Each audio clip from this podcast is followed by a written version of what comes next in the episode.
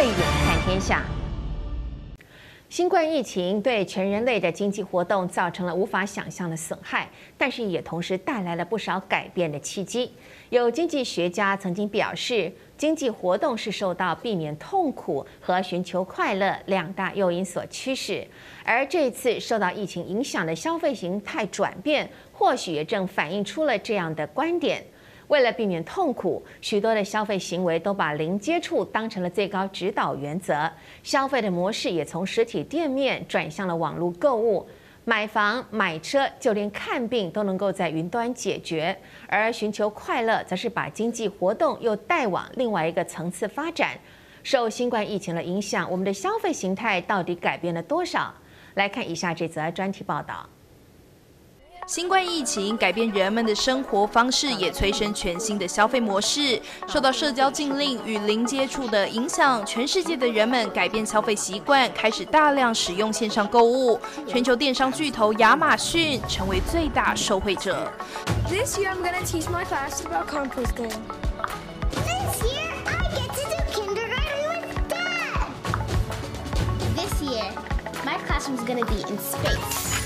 在过去，全球仅有百分之九的消费者习惯透过网络购买食品，但在疫情爆发之后，比例攀升至百分之三十五。餐饮外送市场也出现翻天覆地的变化。以台湾为例，外送平台的消费金额在二零二零上半年单一季就突破了三十亿新台币，全年的外送产值更创下破百亿元的亮丽成绩。因应防疫，民众在家工作、在家学习，像是欧 OTT 影音等宅经济出现大幅成长，民众比以往更乐于付费收看优质的影音内容。但并不是每一种消费形态都能在网络上吃得开，像是时尚产业、买房、买车、休闲运动，很多都受到了限制。不过，随着五 G 跟虚拟应用的发展，让这些产业也渐渐得以在网络世界开始全新的销售模式。哦，庄先生您好，下面给你详细讲解一下这个房子的内部情况。就是我个人来说，一个月的话有大概三十批的一个线上 VR 带看。房地产市场早在几年前就已经发展出透过立体投影跟无人机鸟瞰外观的方式，提供买家看房服务。在疫情的冲击下，视讯看屋更一举成为主流选项。而百货公司也早就从去年开始出现线上线下结合的直播导购销售方式。直播带货呢，那么整体下来，我们估计预期在千万的销售额。那么这个有效的弥补了因为疫情可能前期的一些损失。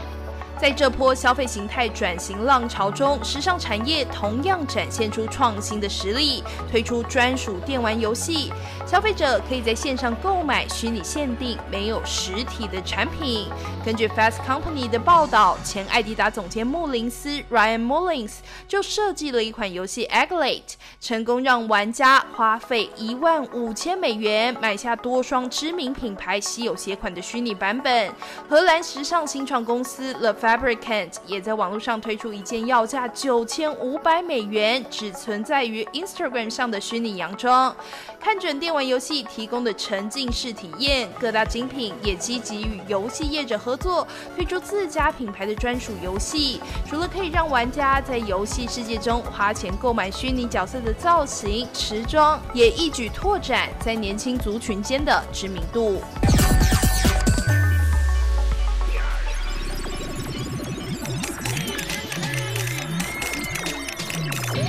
不能出门的空虚感，就靠越来越成熟的五 G 和 VR 技术提供沉浸式体验来满足。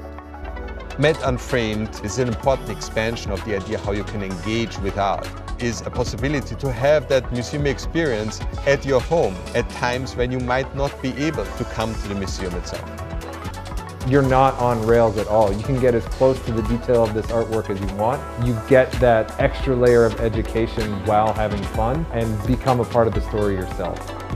在五 G 的应用之下，不止可以在家身临其境参观博物馆、上虚拟酒吧和朋友们一起喝一杯，或是听演唱会、看球赛，只要网速够快，绝对不无聊。宅在家运动也在疫情期间越来越夯，不只适合在家运动的器材出现销售成长，在台湾也有业者推出自租运动器材方案，让疫情期间不能到健身房运动的消费者避免防疫胖，保持好身材。美国则有实体健身房特别推出与 VR 电玩的结合产品，提供消费者不一样的新鲜体验。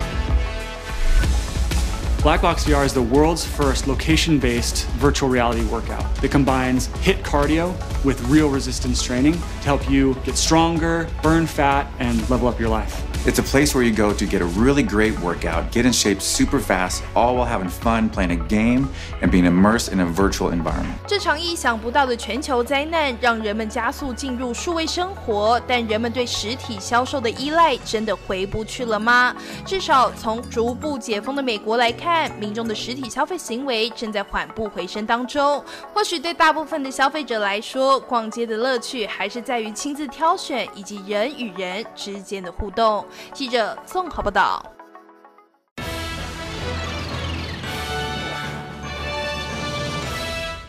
新冠疫情让全球的供应链和消费市场受到了巨大的冲击，不只是改变了人们的生活习惯以及想法，同时也影响了商业的模式。从去年到现在，我们看到了一系列为了要防疫而生的科技不断的被推出，实体销售则是朝着数位转型的方向修正和更新这些新的销售概念跟商机。在今天就特别为大家邀请到了我们的科技达人天天车保的吴柏锋总经理。嗯，大家好。还还有我们的文字记者唐玉泉，玉泉，大家好。哎，是来到节目当中跟大家一起来聊聊哦，到底说现在呢，因为这整个疫情的关系，受到这样的影响，我们发现从去年开始，这个大众运输系统都是改为自己开车的方式，那么现场购物少了，都改成了网购的方式在进行。到底还有什么样国内外特殊的消费行为？首先，我们让我们的记者玉泉来帮大家介绍一下。好的。就是呢，所所谓的疫情，现在就是改变了大家的生活习惯，也改变了大家花钱的方式。嗯、那就是我们现在有很多业者，他为了要继续生存下去，他就改变了自己的销售方式。我现在要举一个很有趣的例子，就是新加坡在当地的地标克拉码头那里呢，就是有一间非常知名的夜店。它过去是很多年轻人爱去的地方，但是在二零二零年三月，就是疫情爆发之后。那就是新加坡当地把很多娱乐场所，像是卡拉 OK 啊、酒吧、电影院都关闭了。那这间夜店它要怎么继续的，就是让自己有办法产生一些营收？他决定跟异业合作，就是跟当地的健身房，他租了很多的飞轮器材，然后在很大的舞池里面就摆放了五十台的飞轮，然后搭配夜店灯光跟音乐。就是把它变成一个像时下很夯的健身教室这样。那还有就是像虚拟线上化的服务，日本有旅游团就推出了虚拟的旅游团，他一个人缴一千块钱的日元，就三百多块台币这样子，就是可以去东京很多名胜地区参观啊。那这一千块钱，他还会把它换成当地的名产，直接寄到你家，嗯、就是让你很有就是真的在旅游的感觉。嗯、那当然还有云端线上看车、云端赏房，你还可以布置虚拟家具。那还有就是呢，我们甚至还有一些就是无人化的技术，像是广州现在疫情蛮严重的嘛，就是有一名妇人她被确诊了，就是印度的变种病毒，嗯、所以就造成本土病例连环爆。那当地的百度呢，就推出了无人车来帮忙运送防疫物资。那像是京东物流，它有推出它的无人配送车来啊，来帮忙运送这个防疫物资，就是达到零接触的这个防疫原则。那最后一个就是使用者付费的概念，就是变得很流行。就是我现在要用的话，我再去租，就不要直接买。那像是比如说台湾现在健身房没办法营业。所以又是有一些健身房就把闲置的健身器材租出来，用公斤计费，让你在家里避免就是不能重训的话会防疫肥。对，然后就是可能你也可以在家里就是日租去旅店日租一个房间变成防疫办公室这样子。好，其实我们知道现在出门的时间少了，大家都尽量哈不要移动嘛哈。那么所以，今现在大家对于花钱这个事情也开始想到我们要节制，所以现在就有一种使用者付费的观念就产生出来了啊。那么在这波疫情越来越盛行，那除了刚刚我们的记者啊玉泉特别介绍有这个日租健身器材之外，还有哪一些比较不一样的日租消费？我们等一下就要请总经理告诉我们，因为我们知道说您的天天车保就是这样的一个概念。那玉群告诉我们，还有哪一些是这种日租的这种消费呢？就是像我刚刚介绍的日租办公室，其实除了文创旅店，像台北一些比较有名的大饭店也都有推出这样的异地办公服务。是，那你如果一天付两千块钱。就可以享受星级的服务，不过他租的时间很不一样，他不是租一个晚上，他租的是早上八点到下午六点钟，就是平常上班族坐办公室的时间。嗯、那还有像是，就是有一些疫情之前就有，比如说日租的奢侈品啊，你可能就是佩戴去珠宝去婚礼、去毕业典礼，你可能判断你以后不会再用了，可是你当下可能会需要这个需求，那我们就用租的，就可以省一点钱，又有高级的享受。那还有一个概念，其实这个疫情之前也有，是日租宠物，就是猫狗，嗯、对，是。但是这个疫情之前虽然有，但是在疫情之间就突然变得一个很热的话题，因为大家居家隔离可能会就是。很寂寞，很需要宠物的陪伴，但是这也衍生出了一个问题，就是说，因为像是猫，它其实是一个很认生，然后可能很挑环境的动物。那你每两天给它换一个主人，每两天给它换一个生活的环境，会不会有一些让他有一些生理上的问题，也引发大家想说，是不是日租这个概念，什么东西都可以用？嗯嗯，好的。虽然说我们知道说使用者付费是非常方便，但是就像刚刚啊，就是。呃，玉泉就讲的，有些大家开始思考，是不是什么事情都可以日租？但我们现在有一个新的概念哈，这个车险哦，是不是适合日租呢？哈，这个我们就要请吴总来告诉我们，因为您现在做的工作已经好像帮大家找到如何突破这个盲点了，所以请跟我们大家一起来分享一下，您这个天天车保这个全新的概念是如何？是吴总，呃，车险保费目前在法规及实务面上很难做到有开车才付费哈。所以虽然车主觉得很多天没有开车，但是虽然缴了一整年的保费，觉得很不公平、很不划算哈，但是其实对保险公司而言，它还是提供了一整年的车险保障。那天天车保我们自主研发了一个车载系统，而且已经在台湾申请专利通过了。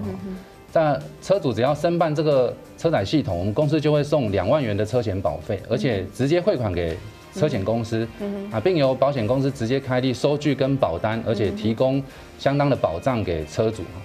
那这个系统呢，我们提供了一些功能，比如说失窃的提醒哦，那行车的记录啊，车主的用车习惯等等。所以当车主开了一天车，就等同用了这一天的系统功能，我们就会收一天的系统服务费，也就是一百。那一年开六十天，我们就收六十天的系统服务费；开八十天就收八十天，开一百天就收一百天的系统服务费。吴总，我们知道说这个天天车保啊，它不只是定义自己是一个保险的行业，其实它是一个科技的产业。是，所以我们想要知道说，未来这个天天车保这样，就是等于是使用者付费，而且是分时付费这样的概念，未来在科技的运用上，我们还有哪一些前景可以期待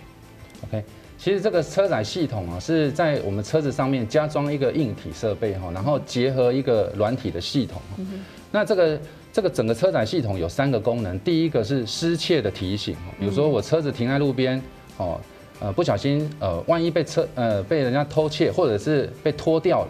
哦，我绑定的这个手机上面，手机会直接推波告诉我说，哎，我的车子现在有有进入非法移动的状况，这是第一个优势。第二个优势是驾驶的用车习惯，比如说我们常常在开车，呃，可能我急加速或者急减速，或者是转弯的时候转弯过快，嗯哦。这个其实都会会在记录在我们这个云端这个系统上面。车主其实他可以在用入这个自己的账号登录，就可以查到自己，呃，我我我整天呢开得多快啊，然后是不是我我开太快了啊？我应该要转弯的时候慢一点哦，这样子其实是会。降低我这个整个事故的发生率哦。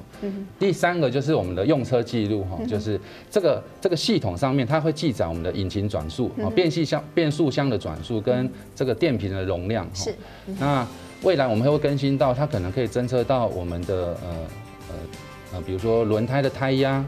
这些东西，我会主动如果在它不足的时候，我会推播在呃用户的手机上面，呃，达到可以主动安全哦，就不用是我每天每次去呃要到车车厂保养的时候，我才发现，哎，我的轮胎轮胎皮太薄了，我的刹车皮太薄，或者是我的引擎呃电瓶都已经已经损耗了。现在我这个这个是可以达到主动提醒的功能。好，那我们想着说，您这个天天车保这种使用者付费用多少，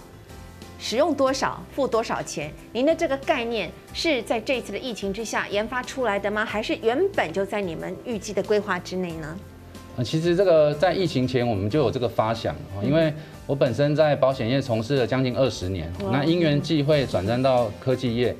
也想出这个 InsurTech 的新的商业模式，那刚好又遇到疫情，我发现。很多人都在家居家办公，呃，没有办法上班，所以减少了很多开车的机会。那为了帮大家省钱哦，就想出这个新的商业模式。那在这个时候推出，也真的是天时地利人和。嗯嗯嗯，好，那我们知道说天天车保其实在台湾已经是有一段筹备的时间嘛。好，你打算什么时候正式的来开始来呃，就是大呃大力的推广这样的一个概念呢？呃，我们天天车保在台湾已经运行了两年哦，已经筹备了将近两年哦。那预计是今年的七月一号会正式推出在台湾的这个市场上面。是，好，我们知道说您现在这个想法是非常的新颖哦。那么听说您的这种模式其实也非常的绿能环保，怎么说呢？嗯，天天车保的精神就是有开车才收费，没开车就不用收费。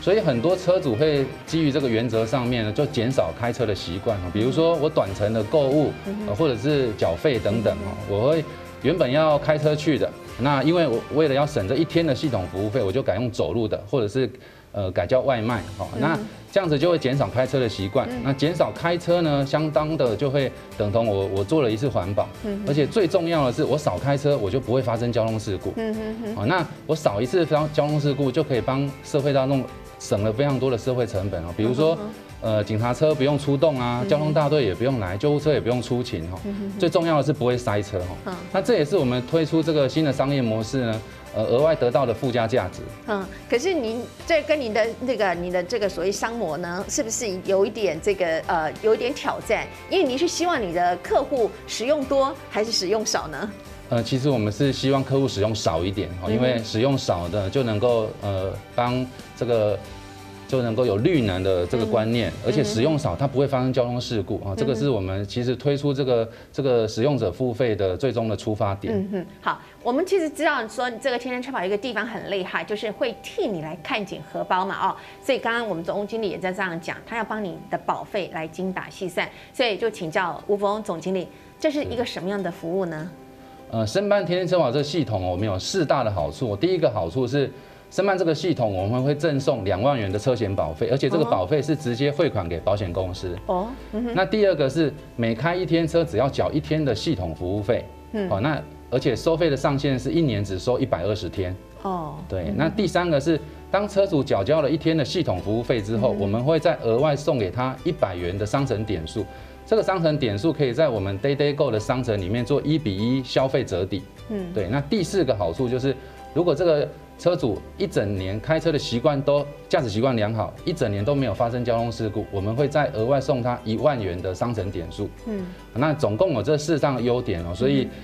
所以这个是一对用车人来说是非常经济而且贴心的服务哈。好，这个是一个保险的概念，其实也是一个用科技来来来一起来加入这个环保绿能的这样的一个一一种概念哈。那我们知道说这个桥水基金的创办人雷达里欧他在近期的访问，他就说呢。创造与适应是人类最强大的武器。也就是因为疫情的影响，整体社会都做了不小的变动，很多的消费以及销售的形态也进行了调整，各行各业都或多或少有转型的念头，还有行动。因为我们认为年租比较划算。就现在没有想到按日来计算，可能更贴近现在时代的需求。像天天车保这样的一个想法，也许会是这个疫情之下另一个保险市场力推商品的项目。在今天就非常感谢天天车保的吴国峰总经理以及我们的记者玉泉来节目当中跟我们聊了这么多关于疫情之下产业的变化。以上就是今天的慧眼看天下，未来更多重要的国际局势消息以及背后的内幕角力，请您持续的锁定。同时也欢迎您上 YouTube 网站订阅及分享。我是王宝慧，我们下周同一时间再会了。